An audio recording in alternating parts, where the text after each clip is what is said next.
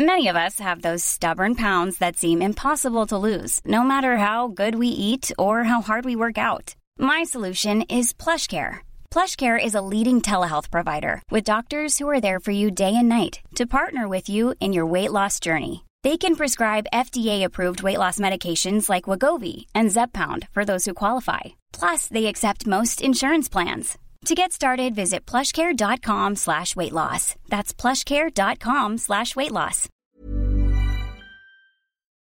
Bonjour à tous, il est 14h. Ça y est, c'est le début de la belle équipe. Mais avant de vous présenter cette belle équipe, on fait un point sur les infos. Le journal Nelly Denac. Bonjour Nelly. Bonjour Clélie, bonjour à tous. Et on va commencer avec le gouvernement qui annonce des mesures pour accélérer les délais de fabrication des passeports et des euh, cartes d'identité. Un vrai plan d'urgence, si l'on en croit. Marlène Schiappa, que je vous propose d'écouter à ce sujet. C'est pour ça que nous sommes mobilisés avec Joël Giraud, c'est pour pouvoir répondre à cette demande.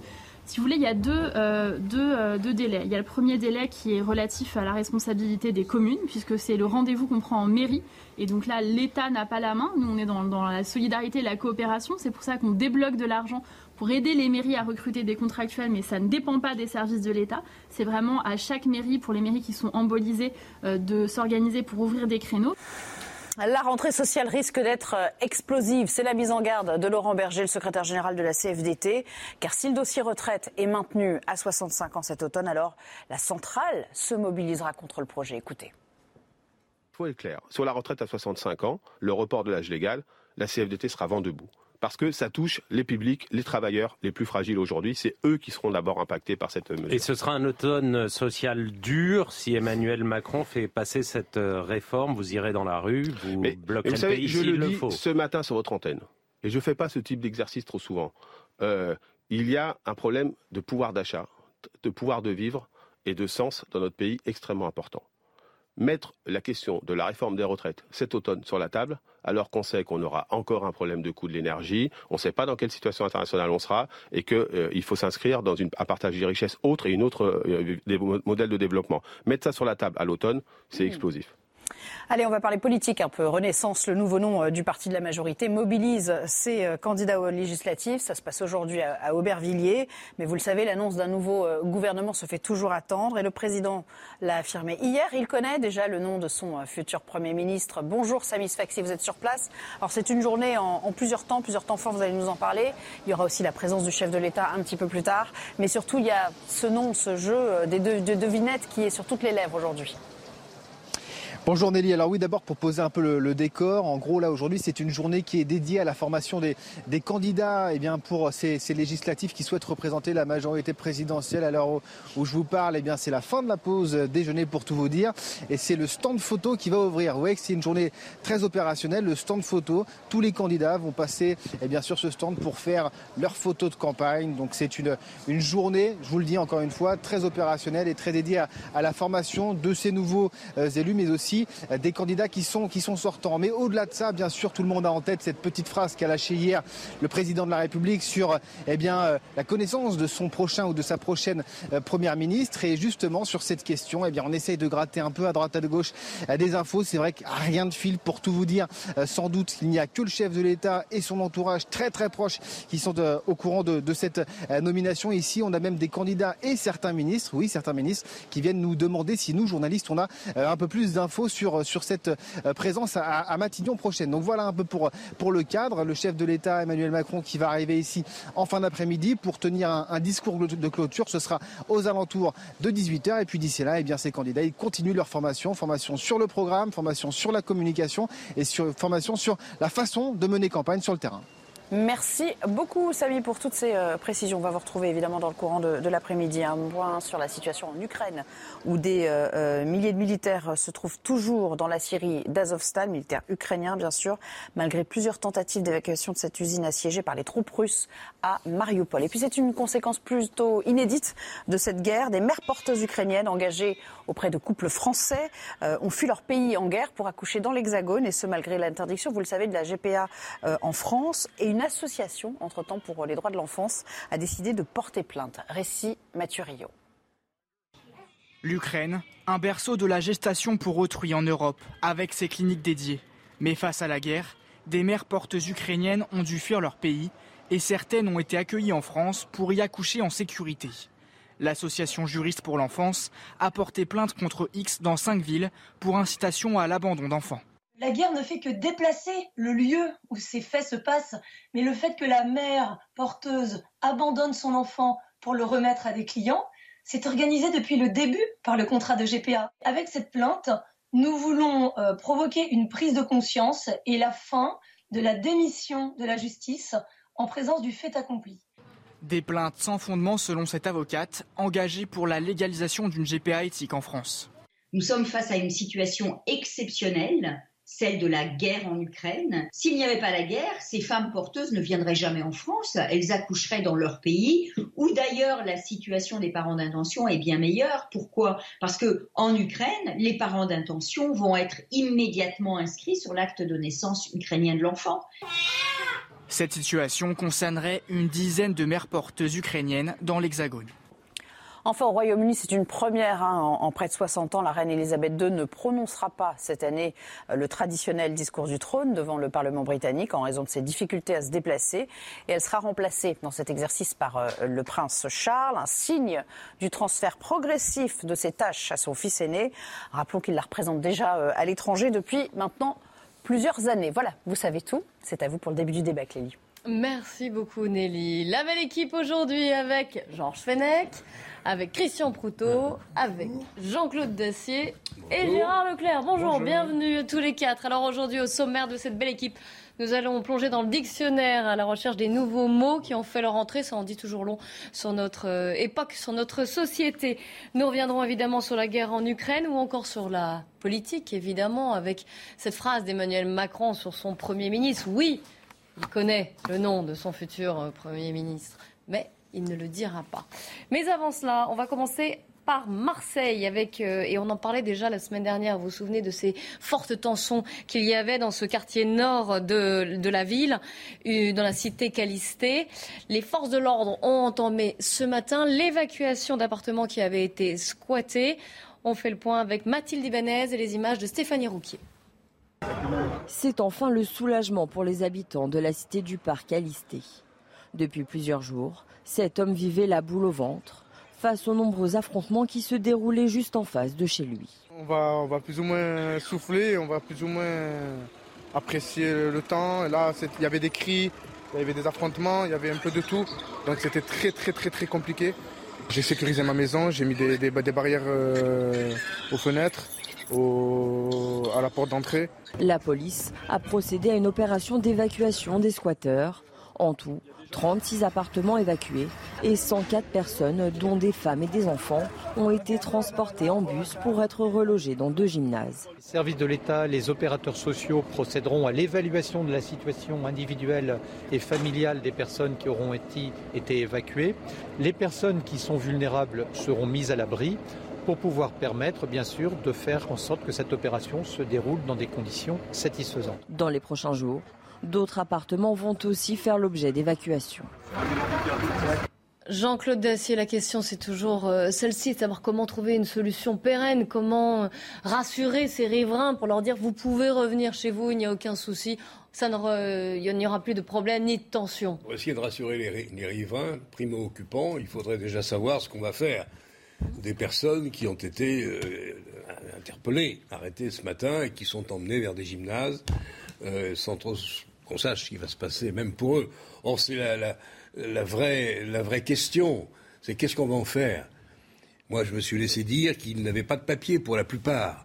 S'ils n'ont pas de papier, on ne sait pas d'où ils viennent, on ne sait pas quelle est leur nationalité, on sait à peine quel est leur nom. Nigeria. Nigeria. Alors, si c'est au Nigeria, J'espère que l'avion partira demain avec. Alors le préfet a précisé les choses. Il a dit voilà que les demandes et les dossiers vont être faits et on verra qui peut bah, être euh, accueilli ou non ou envoyé. Rendez-vous dans quelques mois et puis d'ici là, il faudra bien de toute façon les loger quelque part et leur permettre de continuer leurs modestes activités.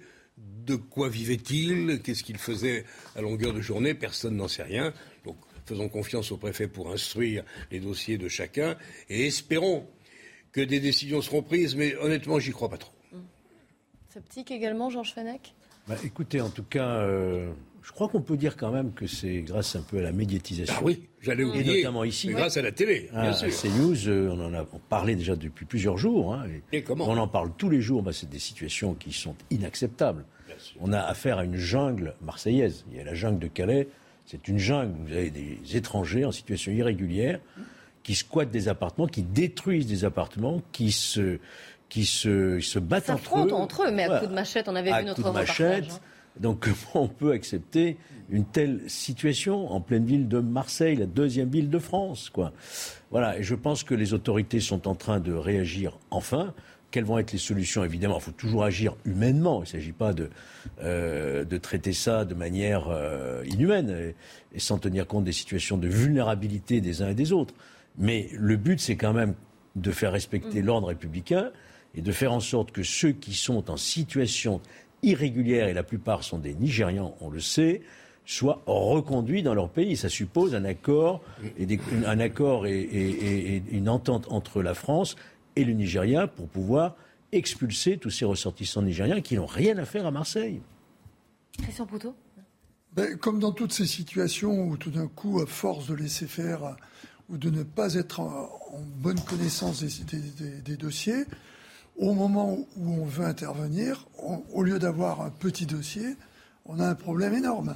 Et ça, c'est le problème de l'intervention, la connaissance du terrain, être, euh, et c'est l'implantation de la police, euh, le- les, rapports avec les mairies, parce qu'apparemment, on avait entendu euh, une adjointe au maire qui expliquait qu'elle était sur ce dossier depuis je ne sais pas combien de temps. Donc on, réalise bien qu'à force de laisser faire, on finit à arriver à des situations inextricables, voire euh, des situations qui sont, euh, au plan de la sécurité de, chacun, euh, inacceptables. Donc il faut absolument avoir connaissance de ce qui se passe sur le terrain et surtout agir tout de suite. Or, le problème des procédures d'ex- d'expulsion, qu'on a déjà évoqué sur ces plateaux à plusieurs reprises, est paradoxalement plus, plus compliqué qu'on pourrait l'imaginer.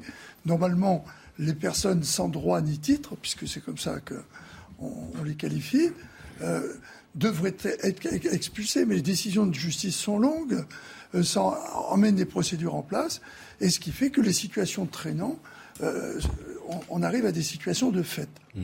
Gérard Leclerc. Alors c'est vrai que les procédures d'expulsion sont lentes, il faut le rappeler effectivement. En revanche, euh, le- le- le- la chose terrible dans cette affaire, comme dans beaucoup d'autres, c'est le fait qu'on ait laissé traîner les choses, qui a été dit, ce sentiment de lenteur, d'impuissance de l'État, qui est quelque chose, à mon avis, qui est terrible et qui fait un, un tort considérable à la démocratie, voilà, et qui, je pense, c'est une des raisons de, de- de- de la montée des extrêmes dans ce pays.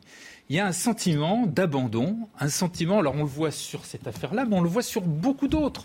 L'affaire du crack à Paris, dans le 19e arrondissement, vous aviez 200, ça, ça a duré des semaines, on en a parlé pendant des semaines. Alors qu'il ne faut pas exagérer, 200 personnes, ça doit pouvoir se traiter.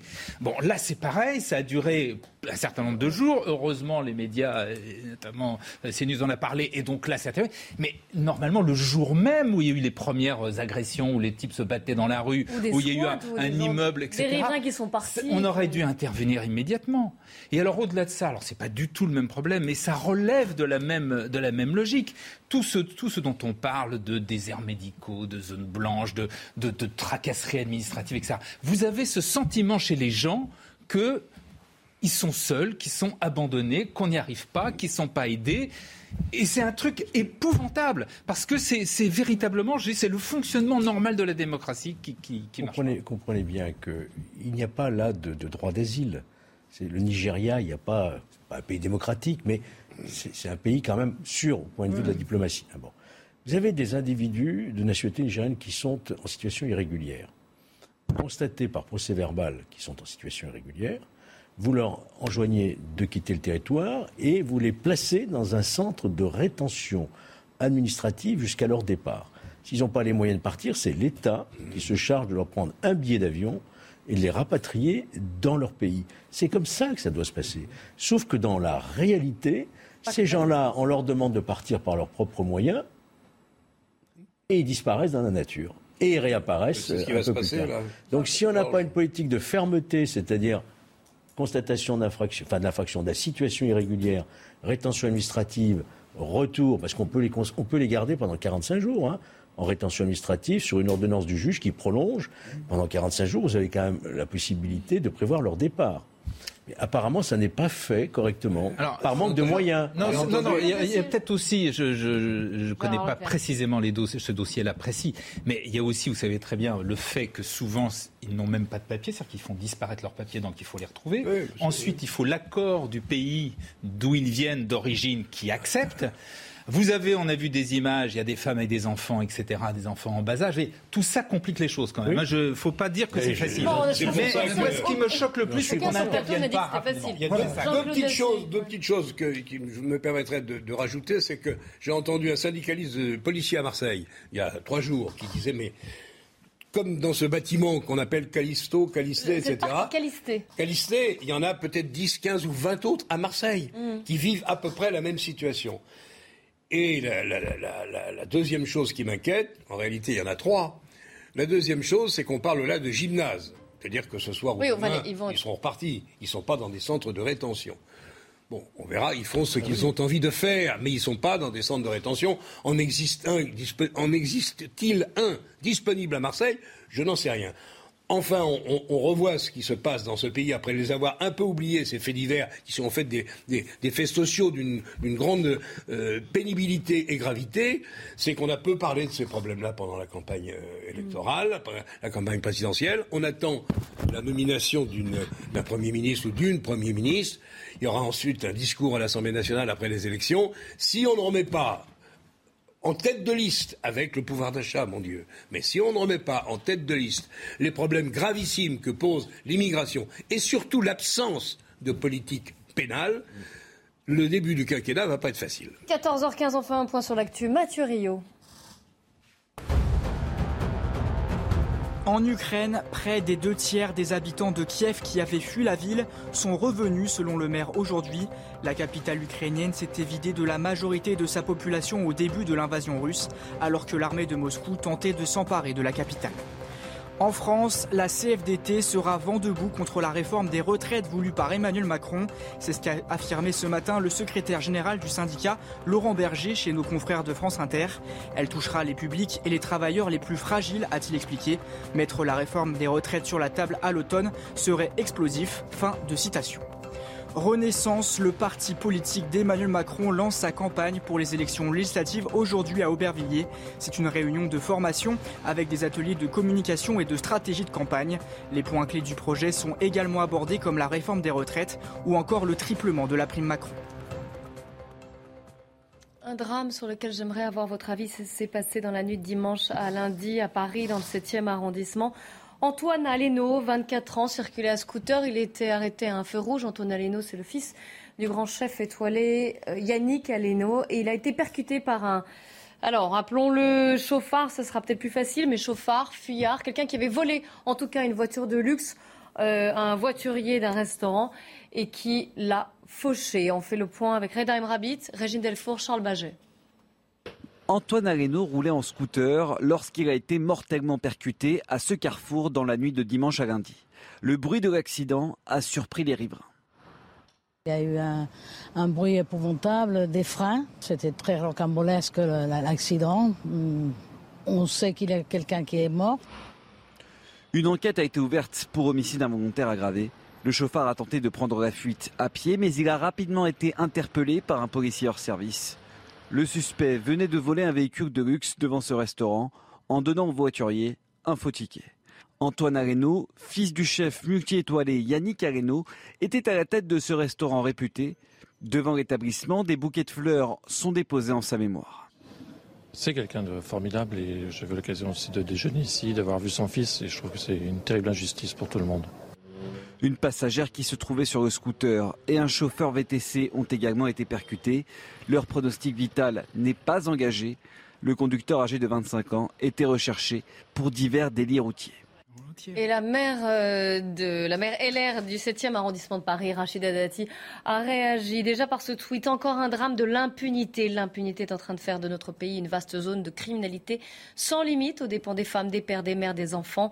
La cause de ces drames est connue, l'impunité. Il nous faut une politique pénale qui casse ce sentiment empêche la récidive, mette un terme à la fracturation quotidienne de notre pays en donnant les moyens coordonnés à la police et à la justice. Avant d'en parler ici et d'en débattre, écoutez-la ce que je dénonce depuis très longtemps, et, euh, notamment euh, euh, sur ces dix dernières années, c'est le sentiment d'impunité générale.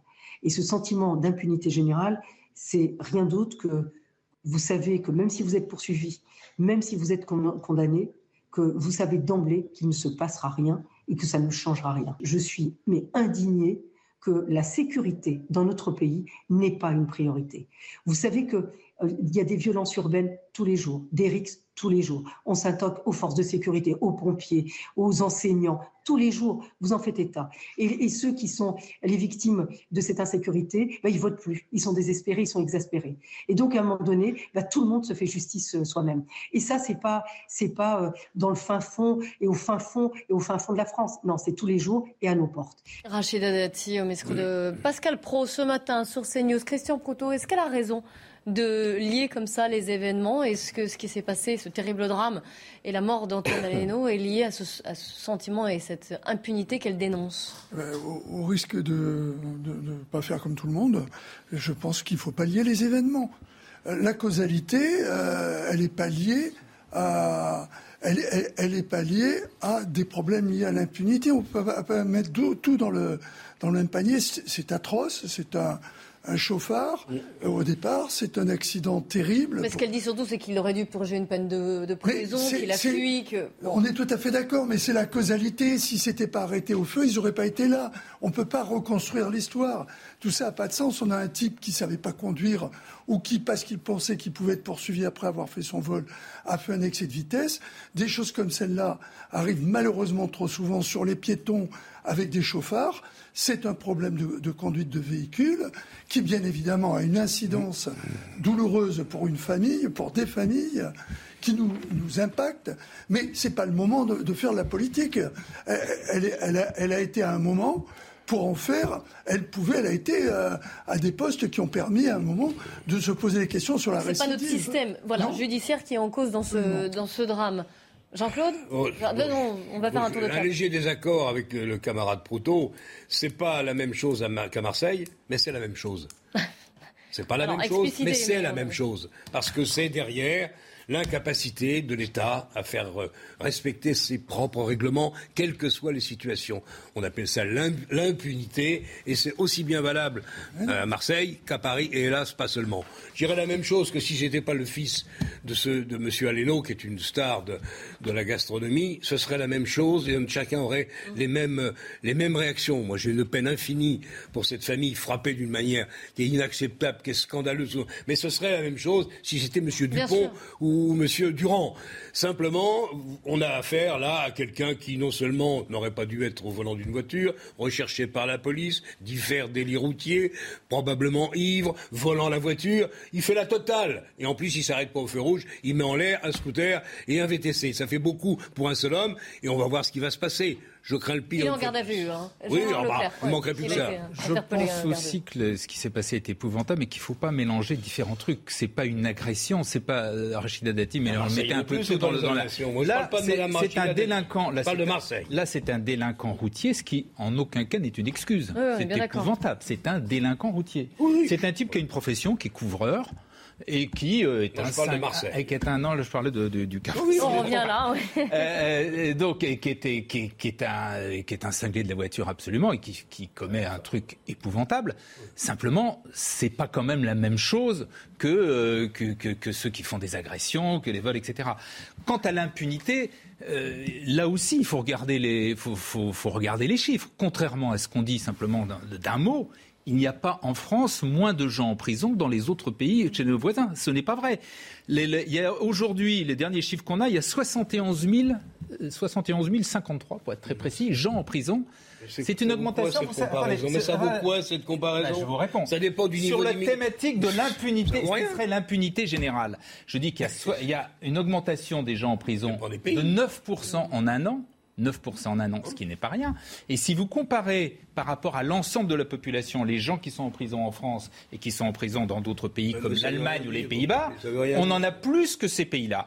Alors en revanche, il peut y avoir une réflexion et qui a été menée, qui est notamment par des gens comme Alain Boer, en disant plutôt que de donner des peines longues, il vaudrait peut-être mieux mettre en prison, y compris sur des, pour des délits qui sont des, des petits délits, mais des premiers pour immédiatement sensibiliser les gens. Ça, c'est un vrai débat qu'on peut avoir. Mais partir comme ça sur euh, la France est un pays où on met personne en prison, où il y a une impunité totale, c'est absurde. Et en tout cas, là, c'est pas tout à fait la même chose.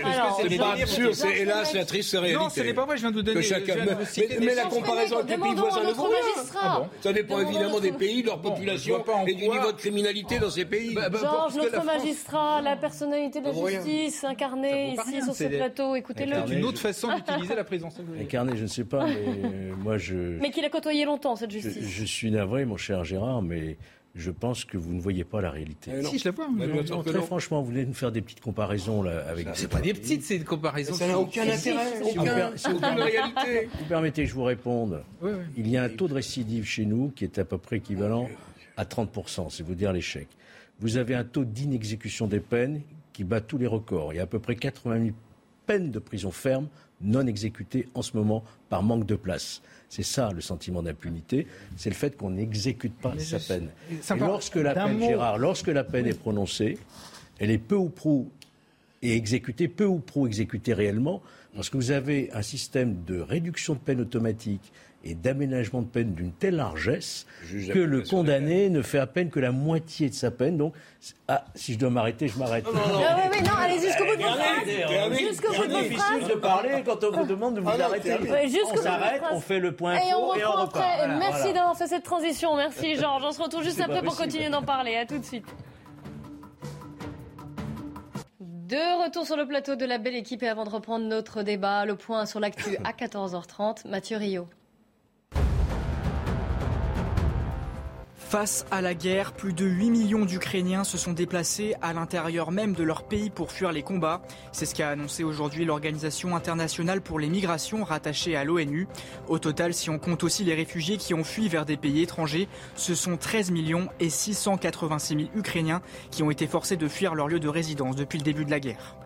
En France, un vaccin sera-t-il la solution pour en venir à bout de la crise de la grippe aviaire dans les élevages? Deux candidats vaccins sont expérimentés à partir d'aujourd'hui sur des canards. Pour rappel, près de 1300 foyers de la grippe aviaire se sont déclarés en seulement 6 mois dans les élevages français, provoquant l'abattage de 16 millions de volailles. Le gouvernement veut accélérer les délais pour obtenir une pièce d'identité en mairie. Après la crise du Covid-19, le temps d'attente est devenu très long, passant de deux semaines en 2020 à deux mois aujourd'hui. 10 millions d'euros vont être alloués pour soutenir les mairies, avec notamment l'engagement de 160 agents. La belle équipe avec aujourd'hui autour de la table Jean-Claude Dacier, Gérard Leclerc, Christian Proutot et Georges Fenech à qui je redonne la parole. On parlait de, ce drame, hein, de, la mort d'Antoine Aleno. C'est un accident. C'est sûr que c'est un accident, mais un accident qui est commis par un multirécidiviste, un délinquant, non pas de la route, mais qui a commis sans doute des vols, je ne sais pas exactement, qui était en état d'ébriété et qui revole une voiture, et c'est avec cette voiture volée qu'il commet cet accident mortel. Moi, je comprends que l'opinion soit choquée. Moi-même, je suis choqué qu'est-ce que ce type faisait en liberté alors qu'il aurait dû purger une peine C'est ça. Même s'il n'y a pas de lien de causalité, je comprends. Mais je comprends en même temps la réaction de Mme Dati, qui a été garde des Sceaux, et qui dit aujourd'hui on a un sentiment d'impunité. Elle élargit le débat. Ce qui est vrai, c'est que le sentiment d'impunité, il naît de quoi? On a un gros problème en France, c'est le problème de l'aménagement des peines. C'est-à-dire que quand une peine est prononcée, elle n'est pas exécutée. Elle n'est pas, moi je me souviens du temps quand j'étais procureur de la République, dès que le tribunal prononçait une peine de six mois par exemple, j'avais un soit transmis, bon pour écrou, le gendarme venait le chercher, il le récupérait à 6 heures du matin, il l'écrouait. Aujourd'hui, ça ne se passe plus comme ça. Quand euh, le, tribunal donne euh, six mois de prison ferme, eh bien l'extrait, n'est pas envoyé euh, au procureur, il est envoyé au juge d'application des peines, qui convoque le condamné, qui lui dit voilà, vous avez six mois à faire, qu'est-ce que vous préférez Un bracelet un tige, euh, vous voyez, donc c'est à la carte. C'est fini, vous imaginez dans les quartiers nord de Marseille ou ailleurs, l'effet que ça produit, c'est l'impunité totale. Il n'y a plus de courte peine d'emprisonnement. On a un gros problème, c'est qu'il y a une inapplication des peines dans notre pays, voyez-vous. C'est pas la faute des juges, hein, attention. Les Je mets petites pas en peines. cause les juges, je mets en cause notre système légal. C'est le politique qui a voulu ça. C'est le politique qui a fait que on ne peut plus prononcer de peines courtes d'emprisonnement, que les aménagements se font ab initio dès le départ, que les crédits de réduction de peine sont accordés avec une grande largesse dès le premier jour d'incarcération. C'est la loi. Donc si on veut, et c'est cette loi, pardonnez-moi, hein, je vais faire un petit peu de politique, euh, qui, qui est arrivée lorsque Mme Taubira est arrivée à la chancellerie, elle a commencé à tout annuler ce qui avait été fait avant. Les peines planchées, la construction de places de prison, les réductions de peine, tout avait été annulé. Ça a été poursuivi sur Mme Belloubet et poursuivi actuellement par M. Dupont-Moretti. C'est la même politique pénale molle, si vous voulez. Alors vous avez des déclarations hein, d'affichage, mais vous avez aussi quelques querelles internes. Vous avez vu les querelles qu'il y a eu entre Éric Dupont-Moretti et Gérald Darmanin, qui lui a parlé d'ensauvagement de la société. Il a été retoqué immédiatement par Éric Dupont-Moretti, qui lui a dit Mais non, c'est du populisme, tout ça. Il y a un vrai problème de politique pénale qui n'est pas assumé dans notre pays. Il faut que les délinquants qui commettent des infractions soient condamnés, et une fois condamnés, qu'ils exécutent leur peine. Là, vous aurez un effet dissuasif de la peine qui n'existe pas De aujourd'hui. telles évidences ayant du mal Voilà. à convaincre, moi je suis très surpris. J'attends avec euh, beaucoup d'impatience la nomination du garde des Sceaux. Qui sera-t-il? Pour quelle politique On attend pénale? déjà le, le Premier ministre. hein. Oui, mais j'ai une attention particulière pour le garde des Sceaux, puisqu'on a réussi ses exploits cette fois-ci, de nommer un Dupont-Moretti, qui est plutôt un homme de gauche et qui a sa sensibilité qu'il faut respecter, avec les exigences de la police et de l'opinion, qui n'avaient pas grand-chose à voir. j'ai pas- avait comme euh, un accident de, de- de désignation. On verra. Pas très- est- je ne suis pas très optimiste. Moi non plus. Alors, Gérard Leclerc, vous vouliez répondre à Georges Fenech, je crois que vous êtes en léger dés- désaccord. Non, parce que je, ou alors je, je pense que j'ai pas très bien été compris. Pourtant, j'ai été, je pense, assez clair. J'ai dit moi-même, je suis tout à fait d'accord sur l'idée que tout ce qui est peine non exécutée, c'est quelque chose qui, qui ne peut pas fonctionner. Il faut, à l'évidence, que les peines soient exécutées. Et deuxièmement, j'ai même, j'ai tout à l'heure dit qu'il y a peut-être l'un des problèmes en France, c'est qu'on avait supprimé les courtes peines d'emprisonnement et qu'il fallait sans doute les rétablir. Donc vous voyez que je ne suis pas du tout contre l'idée de mettre ça, des gens. mais- Je pense même qu'il vaut mieux donner un signal fort, euh, à la- ou disons à la première récidive, ou au Ça premier la acte- tolérance zéro. à la au, au premier acte grave, plutôt que euh, d'attendre, de, effectivement d'aller jusqu'à deux ans de, de prison prononcée sans qu'on en fasse un jour. Absolument. Ça, c'est aberrant. Et donc, mais c'est pas quelque chose que j'invente. Je vous dis, il y a des gens comme Alain Bauer qui défendent cette idée-là. Les Pays-Bas, je crois, l'ont mis Oui, en pratique, oui, etc. Huit jours de prison voilà. Alors, vous avez, autant- vous avez autant- vu ce qu'on a fait pour les mineurs. Bien sûr. La réforme qui est intervenue sous M. Dupont-Moretti, qui était une réforme initiée par Mme Belloubet, on ne peut même plus les condamner le jour de l'audience, Mmh. les mineurs. C'est-à-dire que le tribunal dit OK, tu es coupable. Mais, pour la peine, on renvoie à 6-9 mois. On verra ce qu'on décidera à ce moment-là. Le gamin, il ressort, il retourne dans son quartier, il continue. Sous le contrôle, Ça sous le s'appelle contrôle. la, Tout à fait ça honnête. s'appelle la césure du procès pénal. Pour être tout à fait honnête, euh, Dupont-Moretti a également quand même supprimé ce qui était un truc invraisemblable, qui était le simple rappel, Rappel à la loi, oui. Ouais, qui ça disait a que les gens n'étaient même pas. Bah oui, mais bilan, mieux. ça a été remplacé bilan, par quand même. Modeste, oui, n'est-ce pas Christian Proutot. Non, mais il y, a- il y a un vrai problème, on le sait, sur l'application des peines, et en particulier des peines qui sont au début, j'allais dire, du, du parcours, euh, euh, du parcours euh, Délinquant. de, qui font que soit il, faut qu'il y ait le sentiment qu'il y ait une sanction. Et dans la peine, la privation de la liberté fait partie de la peine. Or, euh, sur les petites peines, comme par manque de place, par facilité et tout, ce manque de liberté, pour l'exercer, il faut avoir des euh, un lieu carcéral qui le permette, avec des conditions euh, qui, qui le permettent également. Ce qui fait que on ne le fait pas. euh, je ne sais plus, euh, Georges doit le savoir mieux que moi. En dessous d'un certain, euh, je ne sais même pas si, si les gens sont enfermés pour un an. hein. Alors, moi, j'appellerais ça la, je- justice Pénélope. C'est Ah. la justice Pénélope.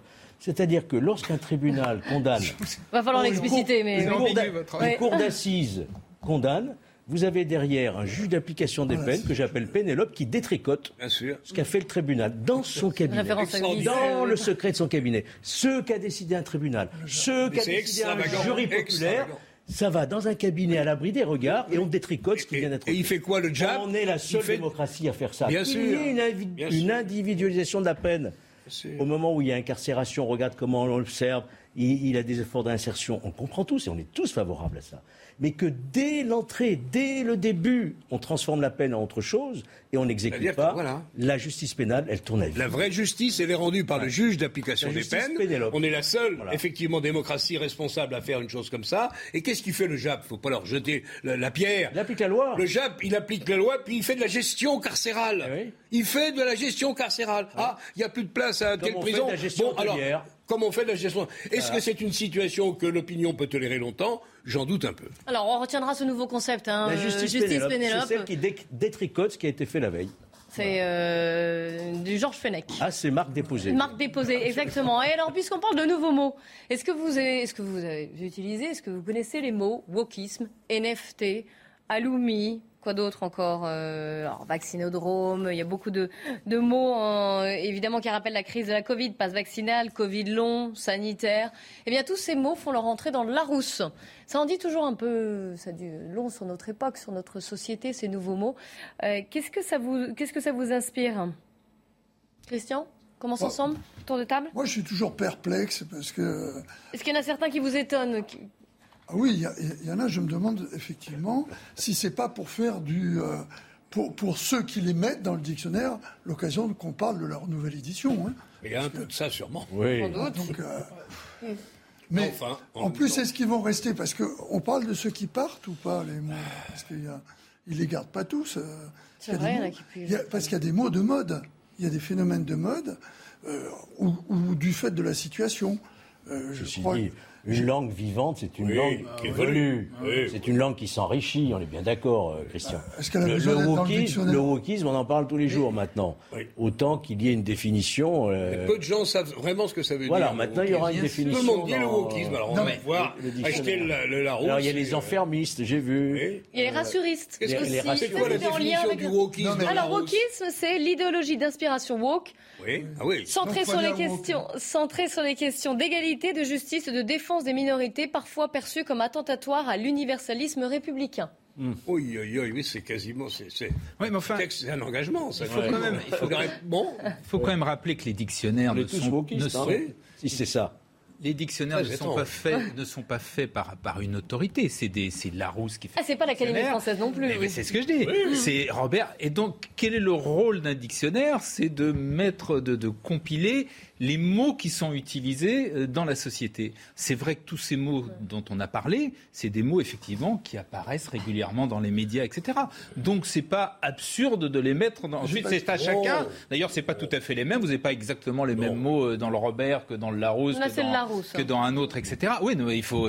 voilà. Ce que je veux dire, c'est que c'est on aura pas. le droit à l'édition Robert. Voilà, ils ont le droit, Oui, bien et, sûr. et- et- et c'est assez commun. Et quand vous regardez la langue française, euh, la langue française du, du XVIe siècle, à l'époque d'ailleurs, il y avait un certain nombre de poètes qui s'appelaient la Pléiade, si je me souviens bien, où il y avait Ronsard du Bellay, etc., qui eux-mêmes inventaient des mots.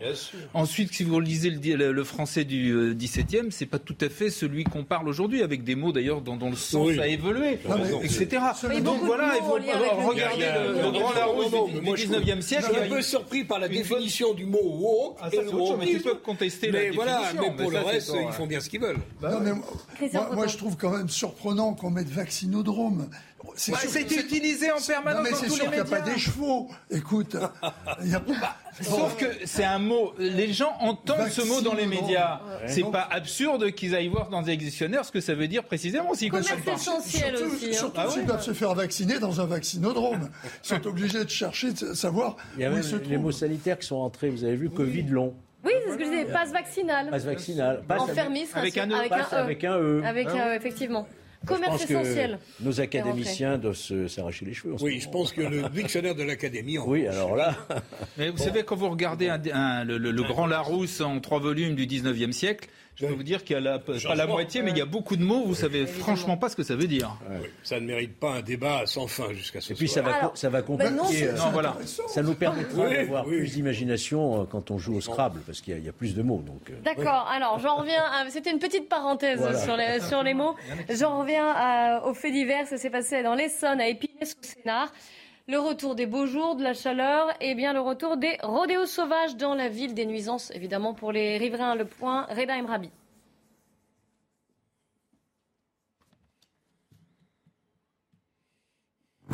Depuis quelques jours, le balai des motocross est incessant à Épinay-sous-Sénard, au grand dam de certains habitants qui témoignent sous couvert d'anonymat. Il y a le problème de, de la sécurité, c'est surtout pour eux. Le fait de, voir, de rouler sur une moto, peut-être sans assurance, Dieu seul sait, et en plus, qui plus est, sans casse, donc euh, c'est un danger pour eux. Le maire de la ville fait face au désarroi de ses concitoyens. On est en, contact avec les habitants en permanence qui se plaignent à juste titre euh, de ces actes qui sont euh, dangereux, qui sont dangereux pour les motards et qui sont dangereux aussi pour les habitants, parce que le jour où il y aura un accident et qu'il y a un gamin, une gamine ou une dame ou un papa qui sera renversé par une moto, ce sera un drame terrible et absolu pour tout le monde. La municipalité dénonce un manque de moyens policiers pour lutter contre ces rodéos et propose des solutions alternatives. Moi, ce que je prône, ça vaut ce que ça vaut, c'est tester les drones. Alors, quel intérêt les drones? C'est vous les faites voler, c'est discret. Les motos, elles sortent, vous les suivez avec le drone, et lorsqu'il y en a une qui tombe en panne ou qui cale, et eh bien à ce moment-là, les forces de police municipales ou nationales peuvent intervenir pour confisquer le, le, véhicule. Le maire ainsi que le président du département ont envoyé des courriers pour réclamer plus d'effectifs sur place. Courrier laissé pour l'instant sans réponse. Tour de table autour de ce phénomène dont on a parlé, pas forcément à Épinay-sous-Sénard, mais dans d'autres villes, comme Lyon d'ailleurs. Gérard Leclerc. Bah, euh, là, dans le cas précis, à Épinay-sur-Sénart, il y a eu, euh, c'est pas toujours le cas, mais il y a eu une, euh, le problème a été en partie réglé puisque les, grâce aux caméras de surveillance et à la police municipale, les types ont été arrêtés. Donc c'est une bonne chose. Et deuxièmement, c'est justement là aussi un problème. Je sais que beaucoup ne sont pas réglés, mais là il y a eu un début de solution quand même, parce qu'il y a une loi qui a été votée en 2018 là-dessus et avec quand même qui a été suivi des faits, parce que j'ai vu qu'il y a eu 1400 condamnations, qu'il y a eu 1000 motos qui ont été saisies. Alors, c'est ce que ça le maire, qui dit même il faut des drones, il a, il a faut sans doute mieux appliquer la loi, mais là, pour le coup, il y a eu au moins un début de réponse. Donc, euh, voilà. Moi, moi je croyais que la seule réponse à ce genre d'exploit, c'était la confiscation de la motocyclette. Si on me dit que ça suffit pas... Bah oui, mais si on les rend au bout de trois mois, c'est. Ah bah, je sais pas qui les rend. Ah bah oui, mais. La confiscation est obligatoire. Bah oui, et puis après. Ah bah après, il faut y faire une demande de restitution. Voilà, il faut au moins qu'il soit puni quelques mois. Le tribunal n'est pas obligé d'accepter. On peut sans doute mieux appliquer la loi, mais ce que je veux dire, c'est que là, il y a eu quand eh ben, même une réponse. Des efforts, en tout cas. Oui, et puis bon, c'est euh, le, le désœuvrement, puis cette espèce de compétition, ce côté, entre guillemets, sportif entre les jeunes. Et les réseaux sociaux, parce qu'ils se filment avec des, avec des, des GoPro, ils mettent ça sur les réseaux sociaux. Voir, euh, ça fait bien devant les filles. Donc il y a, tout un mélange de, choses qui existent du fait de ces machines. Et c'est vrai que la nuisance sonore pour les habitants euh, des quartiers, c'est insupportable. Avec hein. souvent en plus un problème, c'est qu'ils sont souvent pas ou pas assurés ou, ou mal assurés, bien évidemment. Puisque si c'est dans le cadre d'un rodéo, ça m'étonnerait que les assurances suivent. Trois heures moins le quart, on fait le point sur l'actu. Mathieu Rio. Emmanuel Macron et le président hongrois Viktor Orban se sont entretenus ce matin. Ils ont discuté dans le cadre des négociations sur un potentiel embargo de l'Union européenne contre le pétrole russe. C'est ce qu'explique l'Elysée. Parmi les 27 États membres de l'Union européenne, la Hongrie est l'un des pays les plus opposés à la fin des importations du pétrole russe. L'ONU tire à nouveau la sonnette d'alarme face au réchauffement climatique. Selon l'organisation, il existe désormais un risque sur deux que le seuil de 1,5 degré soit dépassé dans les cinq prochaines années. L'objectif de l'accord de Paris était de contenir le réchauffement climatique en dessous de 2 degrés Celsius par rapport au niveau pré-industriel et si possible en dessous de 1,5 degré. Une centaine d'opposants au compteur Linky déboutés par la justice. Le tribunal de Macron a jugé irrécevable les demandes de 104 personnes qui réclamaient le droit au refus de cet appareil. Elles ont été condamnées à verser 5000 euros au distributeur d'électricité Endis, l'installateur de Linky, pour le remboursement des frais de justice.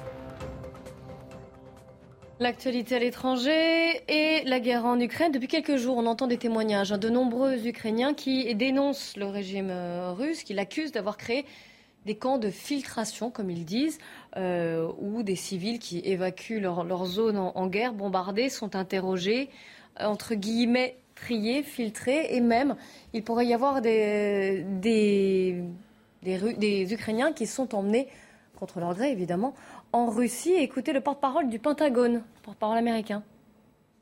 Nous disposons d'indications selon lesquelles les Ukrainiens sont emmenés contre leur gré en Russie. C'est inadmissible. Ce n'est pas le comportement d'une puissance responsable. Et c'est certainement une autre indication que Poutine ne respectera pas la souveraineté ukrainienne.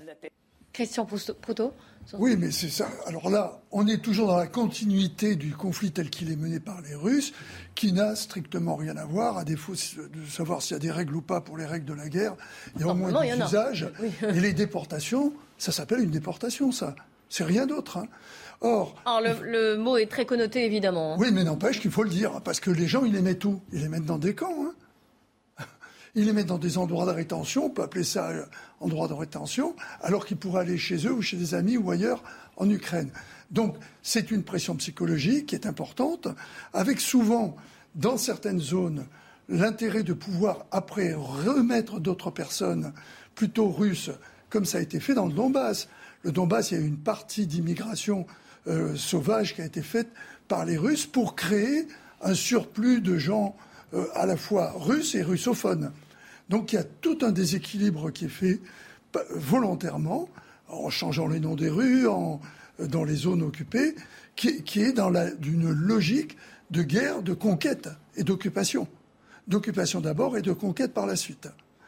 Et, je pense que là, il, faudra, au niveau international, dès que malheureusement on sera sorti de, ce qui est l'immédiateté, c'est-à-dire le conflit, euh, arriver à, ce que les positions soient telles qu'on puisse arriver à des négociations, qui pourra se faire que si l'Ukraine est en bonne position, ce qui pose un problème parce que de l'autre côté, les Russes voulaient être en bonne position aussi pour, euh, pour pouvoir négocier, un peu comme je le dis souvent sur la position aux échecs, Pat, c'est-à-dire personne n'est en position d'avantage, personne n'est en position de, de reculer. C'est à peu près la seule situation qui permettra d'arriver à ça. Et là, il faudra revenir sur tous ces problèmes de déplacement de personnes. Je crois que c'est impossible.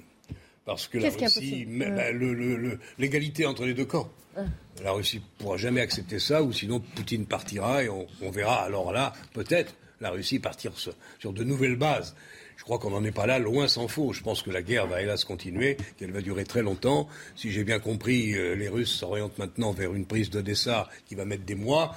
On est parti pour un conflit très très très très très très long, avec l'objectif probablement, je souhaite de tout cœur me tromper, hein, mais je pense que l'objectif des Russes, c'est de mettre la main sur l'Ukraine, voir la moitié de l'Ukraine pour commencer, le reste tombera sans doute, euh, croit-il, espère-t-il. On est dans un conflit.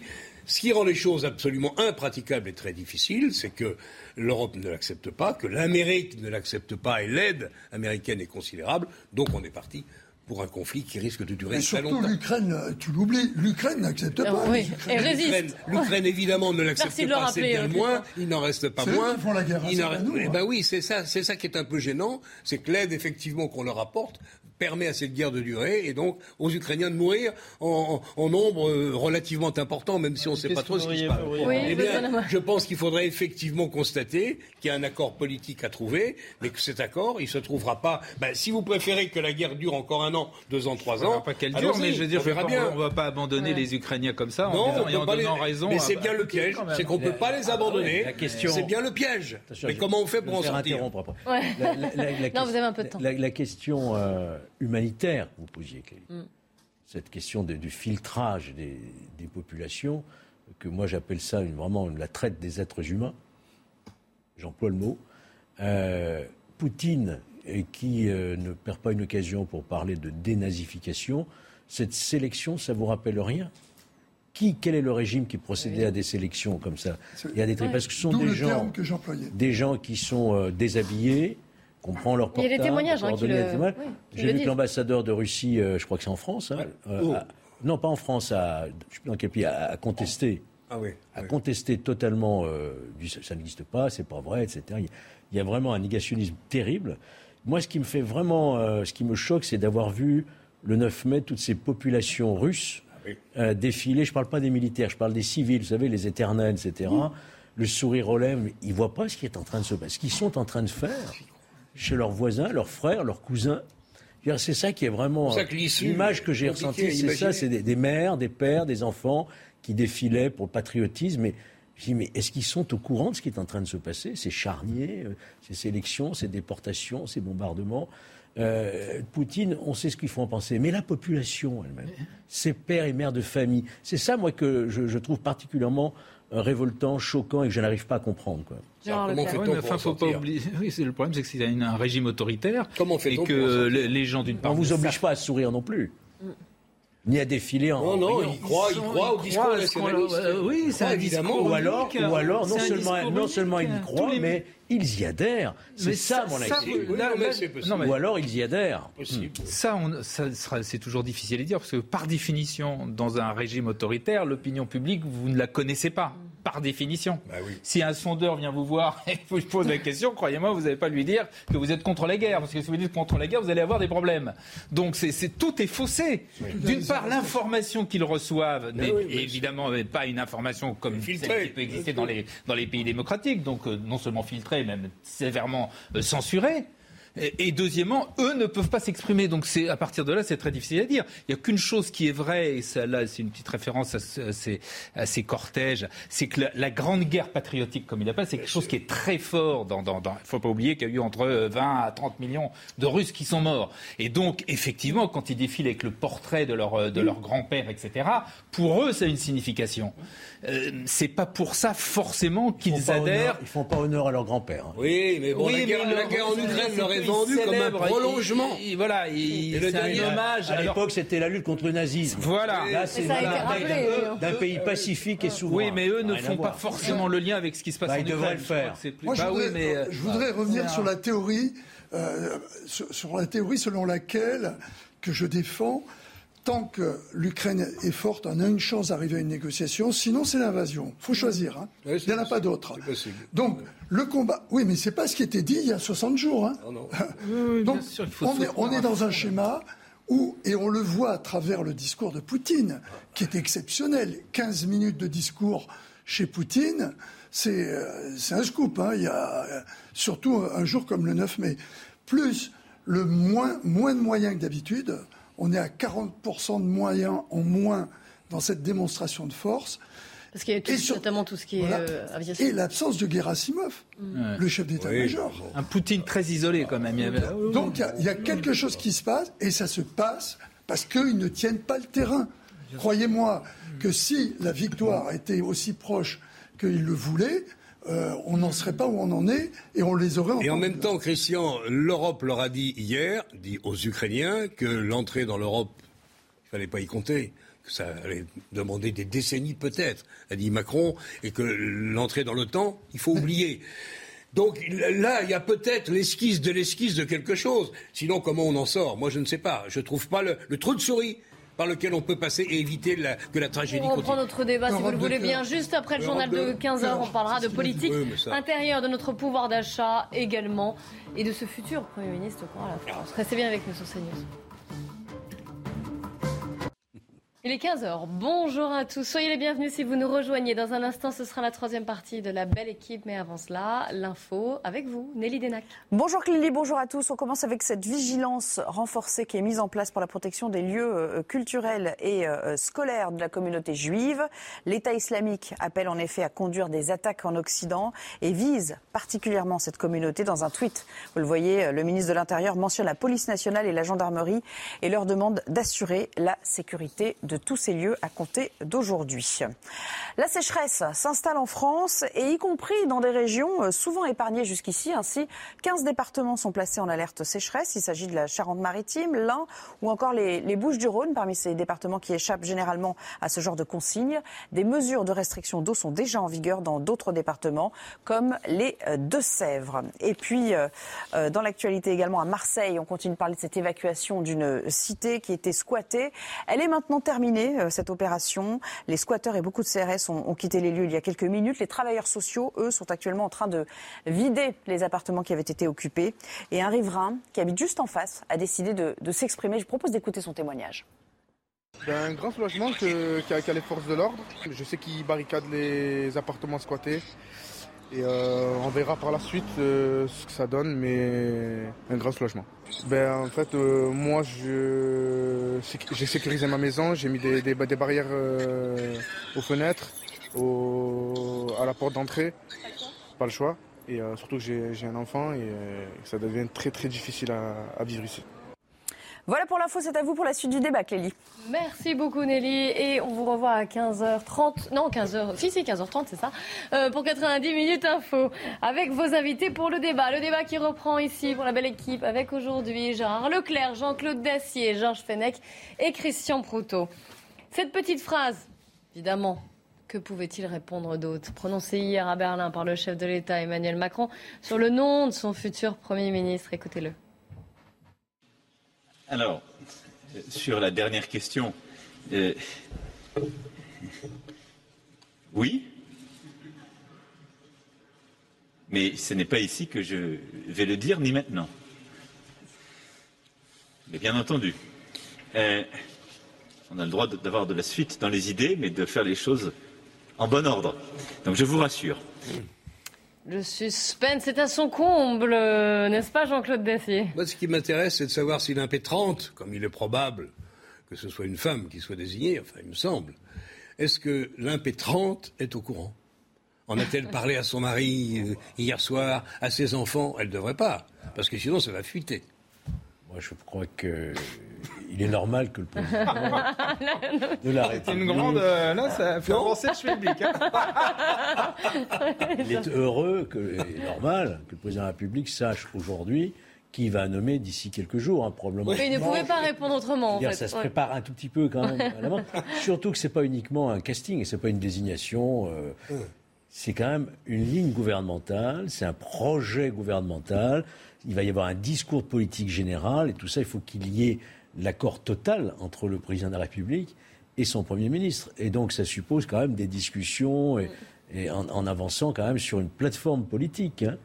Euh, voilà. Pour le reste, je pense que Gérard doit savoir qui c'est, mais il ne veut pas nous le dire. Ah, oui. moi, je suis moins affirmatif que vous. Moi, je, je- je voudrais être certain qu'il sache précisément qui c'est. Alors, Je ne vais pas insinuer l'a que le. ouais, Tu alors, bon, il l'a la dit. parole du président.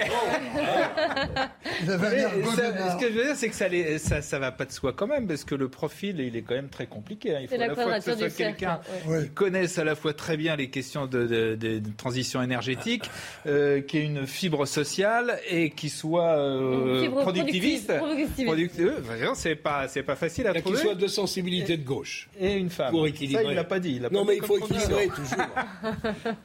Christian Donc, euh, Non, mais moi, moi je pense qu'on va être déçus. Parce que euh, tout le monde est en attente. Mais si on attend tellement. Or, il ne faut pas se, se voiler la face.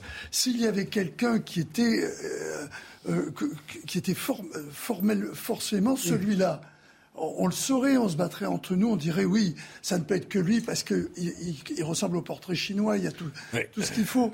Or, là, euh, si, ben, qui, qui aurait mis une, une thune sur Jean Castex? À personne. Justement. Bah, là, Alors- ça peut être la même chose. surprise, oui. Édouard Philippe, ça a surpris tout le oui, monde. mais, oui, mais ça a surpris tout le monde, mais ça n'a fait que surprendre parce que personne ne le connaissait politiquement. Moi, j'ai été frappé que Marisol Touraine Et il n'a pas été un mauvais soit à la cérémonie de, de son samedi dernier. Ce que j'ai envie Elle de- était certes ancienne ministre de la Santé, mais euh, j'ai noté une chaleur dans les échanges entre le président et elle. Je mets 10 centimes d'euros sur Marisol Touraine. Alors, ce qu'il faut, ce qu'il faut peut-être aussi rappeler, c'est que notre Constitution, telle qu'elle est faite, le, le Premier ministre n'a quasiment aucun pouvoir par rapport au président de la République. Donc, je crois que la déception, elle peut être relativisée. L'article 20 Souvenez-vous Oui, de ce il qu'on- défend, il conduit, il défend la détermine et politique, conduit la C'est politique quoi de la l'article nation. 20 Non, mais là, il est très ironique, là. Euh, vous croyez que c'est Michel Debré, vous oui. croyez que c'est Jean Castex qui a conduit, qui a déterminé l'action du. Mais Bon. c'est- Et souvenez-vous de Nicolas Sarkozy avec Fillon, mon premier Oui, collaborateur. c'est. Il n'est pas appliqué, tu as raison. mais il est dans la Constitution. Il est- mais on viole la Constitution tous les jours. C'est vrai. Elle est, parce qu'il faudrait peut-être un jour. Michel Debré de Gaulle, ça fonctionnait comme ça. aussi la, la réformer. Si, elle est, elle respectée qu'en période de cohabitation, où là, quand il y a une différence politique entre le président et vrai. le Premier ministre, le Premier ministre, article 20 de la Constitution, détermine et conduit. Là, il s'applique. Et là, Enfin, ça peut être vrai. oui. et là, il a une importance. Mais bon, c'est vrai aussi que le, le Premier ministre est un chef d'orchestre. Il doit impulser euh, la politique voulue par le président. Il doit convaincre euh, les députés. C'est lui qui est présent dans l'hémicycle, puisque le président de la République n'a pas le droit d'entrer dans l'hémicycle. Donc, il doit être le chef incontesté de la majorité. Édouard Philippe, je crois, a bien réussi euh, euh, à ce poste. Euh, Jean Castex aussi, d'une certaine manière. Mais il y a des fois où ça s'est mal passé. Hein. Alors, en tout cas, ça, il va pas avoir une- Rocard, ce couple exécutif va avoir une marge de manœuvre considérablement réduite si on regarde un petit peu les chiffres de l'économie. Vous avez peut-être ouvert euh, les journaux, que ce soit le Figaro économique, que ce soit l'Opinion, que ce soit ou encore ici euh, les échos, croissance, infla- inflation, le sombre scénario du début de quinquennat. Évidemment, le pouvoir d'achat est en question.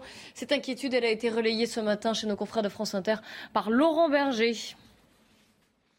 Quand je regarde la photo d'ensemble, je suis inquiet. L'économie française est en train de ralentir. S'arrêter, non, j'espère pas, mais c'est une, c'est une réalité. On le voit avec euh, la croissance. Quand je regarde la photo euh, au global, le taux d'inflation est, euh, extrêmement fort. Mais ce qui m'intéresse, c'est quand je descends euh, de la photo globale et je regarde ce qui se passe concrètement dans les entreprises. J'étais la semaine dernière dans, à Sodexo, à Socotec, euh, rencontrer des militants euh, dans, la région Pays de la Loire, et à chaque fois ils me disent, euh, on arrive de plus en dans, certains secteurs, on a plus de plus de mal à vivre correctement, parce que l'augmentation des prix nous pose un problème. Jean-Claude Dacier, on pouvait espérer pourtant, sortie de Covid, une croissance qui redémarre. Ça ne sera pas forcément le cas. Hein. que la- Et déjà des chiffres qui sont Que hallucinants. l'économie hein. française soit dans une situation plus que préoccupante, je pense qu'on le sait et on le dit depuis euh, fort longtemps. Là, se- c'est aussi un aspect qu'on a un peu oublié pendant la campagne présidentielle, à l'exception du point d'application de la situation économique, à savoir le, le, le pouvoir d'achat. Il y a un chiffre que vous n'avez pas cité qui est à la une de l'opinion, mais qui est sorti un peu partout aussi. Oui, on- C'est le déficit du commerce extérieur. Sur un an, 100, 100 milliards d'euros. C'est quoi Ça veut dire quoi? Ça veut dire qu'on n'est pas du tout compétitif? Ben, C'est notamment dû au- à la hausse du pétrole, des énergies. Voilà. mais, mais pas seulement. Si ça n'était que l'énergie, il y aurait une explication. Mais c'est bien au-delà de ça. Ça fait d'ailleurs des années que notre déficit du commerce extérieur nous est lourd, une lourde charge. On est dans une situation économique extrêmement préoccupante. Je ne sais pas, euh, la dette, une grande partie de la dette est détenue heureusement par les banques centrales. J'espère qu'avant de faire sauter le système, les banques centrales vont faire attention et vont pas libérer les taux d'intérêt aussi hauts que, que- que d'aucuns euh, le redoutent. Moi, je ne le crois pas. Néanmoins, il faut qu'on fasse attention, il faut qu'on fasse des économies, il faut qu'on travaille plus. C'est pour ça que je m'étonne de voir M. Berger de la CFDT qui tient comme son collègue de la CGT d'ailleurs, un discours d'avant-hier, si on ne se remet pas au boulot, si on ne fait pas travailler davantage les Français, là, ça finira mal. Et si on ne fait pas des économies, il y a tellement d'autres choses sur lesquelles on est dans une situation calamiteuse, avec des déficits gigantesques, à un moment où on a besoin de beaucoup d'argent pour remettre dans la justice, pour remettre dans la police, pour remettre dans l'éducation nationale. Bonne chance au président de la République. C'est ce que je disais, il y a une marge de manœuvre qui va être euh, réduite, il y a une certaine pression. Gérard point Leclerc. que j'ajoute Ouais. sur la, la reprise économique, oui, elle était bien repartie, l'économie française. Et d'ailleurs, là, je modère un peu ce qu'a dit euh, Jean-Claude. euh, c'est, c'est- le, le problème, il n'est pas français sur la croissance. Il est européen, il est même mondial. La croissance se casse la figure partout. Et elle se casse la figure, bien évidemment, largement en lien avec la, la- la Ok. crise ukrainienne. Sauf que nous, ça fait longtemps qu'on la- plus de croissance. Hein. Ah non, si On en était termes de croissance, on était plus fort. On était, Oui. là, on avait la plus forte croissance d'Europe pour l'instant. Si, si, si, non, non, dis pas, non, non, Oui. si, si. On avait, on avait après Il y a le quelques mois, mais pas depuis moment- plusieurs années. Non, Au pas depuis plusieurs années, mais justement, Eh il y a ben eu, oui. ah, s'il y a eu quand même quelques, quelques petites choses qui se sont améliorées en termes de croissance. Oui. Ça s'est oui, plutôt oui. amélioré. En termes, on a même commencé à avoir un début, je dis bien un début de réindustrialisation après des années et des années où effectivement la, la- la part de l'industrie française, hélas, a, a reculé. Euh, bon, ce qui est très compliqué, c'est que euh, il y a tout ce que vous avez à dire, plus la transition énergétique qu'il va falloir Ah faire, oui, j'ai oublié et ça. plus et plus la question du pouvoir d'achat, ce qui a quand même un vrai problème de pouvoir d'achat en Vous France. avez vu que les carburants repartaient à la hausse. Voilà. Vous Alors, les si on, sur les carburants qui repartent à la hausse, le, le seul problème, c'est qu'hélas, c'est pas une énorme surprise. C'était prévisible. Et là, là aussi, on a pris énormément de retard, notamment dans la transition énergétique. On a continué à miser, et en particulier sur le gazole, ce qui est une. On a oublié le nucléaire folie. pendant plus de dix ans. Voilà. Donc, il faut refaire. le, le l'a nucléaire et le renouvelable. Parce que je pense qu'il faudra et l'un et l'autre, plus la sobriété. Il faudra. C'est du en même temps, ça. Oui, c'est dit en même temps. Oui, il est assez- oui, mais. Il est assez en même temps. Hein. Non, oui, mais parce que, ça, ça- parce tant que que ceux, qui disent, ceux qui disent on va faire la transition sans faire du nucléaire, ou les autres qui disent on ne va faire que nucléaire, on n'a pas besoin de, de Bon, voilà, renouvelable, transition. tout ça est absurde. Mais quand même, le nucléaire, ça nous sert quand même. Ça nous servait. Ça sert, mais c'est pas suffisant. Oui, mais enfin, ça pourrait l'être. Non, Non, mais non, c'est- sûr que quand on voit l'importance du chantier, euh, euh, on se demande s'il ne faut pas être maso pour vouloir y aller. hein. Tu as raison. Mais pour, pour être sérieux, je- euh, parce que malgré tout, c'est une question qui peut se poser. Mais bon, on ferme le questionnaire. Il y a, sur la position de la France, et je suis moins pessimiste que Jean-Claude, une, position qui ne serait que, par exemple, par rapport à l'inflation, sur d'autres pays européens, on est plutôt, on est plutôt pas mal. Également, quelque chose qui laisse perplexe, c'est sur l'emploi. C'est-à-dire qu'il y a tout un tas de secteurs euh, où il y a besoin de, de, gens pour travailler, on n'en trouve pas. Tous les gens qui sont dans la restauration, mais pas que, dans tous les, euh, les, services à la personne, le bâtiment, et tout, ce qui, ce qui dit quand même qu'il y a un problème sur l'envie euh, d'aller dans certains secteurs. Et j'écoutais que euh, dans la restauration, les prix avaient fortement, enfin les salaires avaient fortement 16%, augmenté. 16%. Et, malgré tout, euh, ils avaient du mal à, recruter. On n'a pas formé. Euh, s'il y a une réussite, il y en a quelques-unes, mais c'est la formation professionnelle qui est bien repartie. On redécouvre les vertus d'un vrai métier ah qui débouche sur un vrai emploi. Mais c'est un effort qui va durer longtemps. Mais au moins ça, c'est positif. Il y a deux autres points qui sont du même ordre. Et l'apprentissage. Et l'apprentissage, pareil. Oui, absolument. C'est vrai qu'on peut regretter quand même ce, déficit abyssal de, oh de la, terrible. du commerce extérieur. On a, on a quelques fleurons quand même. On a l'aéronautique qui tient bien la route, qui nous rapporte beaucoup. On a le luxe, l'industrie Heureusement que le CAC 40 est là. Et on a le vin. Oui, vrai. Le vin, je crois que c'est le troisième euh, qui nous rapporte le plus de devises. Mais en dehors de ça, ça signe quand même euh, une désindustrialisation de la France qui devient Il y a beaucoup de pays qui s'en sont mieux sortis Donc que nous. moi, ce que je crois, c'est que vu, euh, compte, tenu de, compte tenu de l'inflation qui est en cours en ce moment et qui, qui peut encore augmenter, après les présidentielles législatives, il y aura sans doute un troisième tour social. Euh, surtout quand on va engager la réforme des retraites, l'assurance chômage, enfin toutes ces réformes douloureuses qu'il va bien falloir faire. Qui sont nécessaires. Qui sont nécessaires. Et là, comme disait ça va tenir bon. Christian, ça va être extrêmement compliqué euh, pour le, le prochain gouvernement qui aura à gérer cette euh, situation. Oui, rentrée sociale potentiellement euh, explosive, évidemment, avec euh, les gens dans la rue, des manifestations. Je me méfie de ce qu'on annonce comme explosif, ça se produit rarement, mais c'est vrai qu'il ah, y a matière à se soucier sur les retraites, de l'avenir. Ça se produit là, on l'attend pas en général. Non, je suis d'accord, c'est qu'on ne l'attend jamais. Les gilets jaunes, personne n'avait. Quand on le prévoit, ça n'arrive pas. Quand on le prévoit pas, tu as raison. Sur les retraites, souvent, euh, chaque fois qu'on touche à cette, à cette réforme, il y a du monde dans les rues. Oui, bah tant pis, il faudra le faire quand même. Hein. ah oui, enfin. oui. À un moment, moi, j'avais le sentiment qu'on ne mesurait pas par rapport aux questions que l'on posait à côté ce qui se passait à l'Est et en Ukraine. Mais j'ai l'impression que malgré tout, j'ai dû me tromper parce que je crois que les gens sont assez impactés par le problème. Euh, et ce qui fait que peut-être leur problème leur paraît, tout en étant douloureux, peut-être tout à fait relatif par rapport à cette situation. raison, bien sûr. Doute, est, il est 15h15, on va faire un point sur l'actu et c'est Mathieu Rio. À Mariupol, des Ukrainiens résistent toujours dans la Syrie Azovstal, assiégée par les troupes russes. Selon Kiev, plus d'un millier de militaires ukrainiens demeurent dans les galeries souterraines de ce site industriel. Des centaines d'entre eux sont blessés selon la vice-première ministre ukrainienne, certains gravement. Ils nécessitent une évacuation d'urgence. À Marseille, les forces de l'ordre ont évacué ce matin des appartements squattés au parc Caliste, une cité des quartiers nord de Marseille. Plus d'une centaine de CRS ont été mobilisés. Le week-end dernier, le week-end du 1er mai, des affrontements avaient éclaté entre des squatteurs et des locataires de la résidence. Une soixantaine d'entre eux avaient alors décidé de quitter leur logement le temps que la situation s'améliore. Le principal suspect dans la mort d'Antoine Aleno est en garde à vue. Il est soupçonné d'avoir volé une voiture de luxe à la sortie d'un restaurant avant de percuter le scooter de la victime.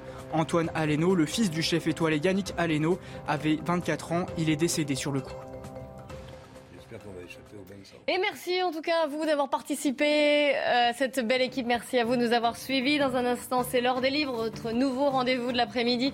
Anne Fulda vous présente le dernier livre d'Emmanuel Kessler qui s'intitule Bergson, notre contemporain. Je vous laisse le découvrir et je vous donne rendez-vous demain dès 14h pour une nouvelle belle équipe.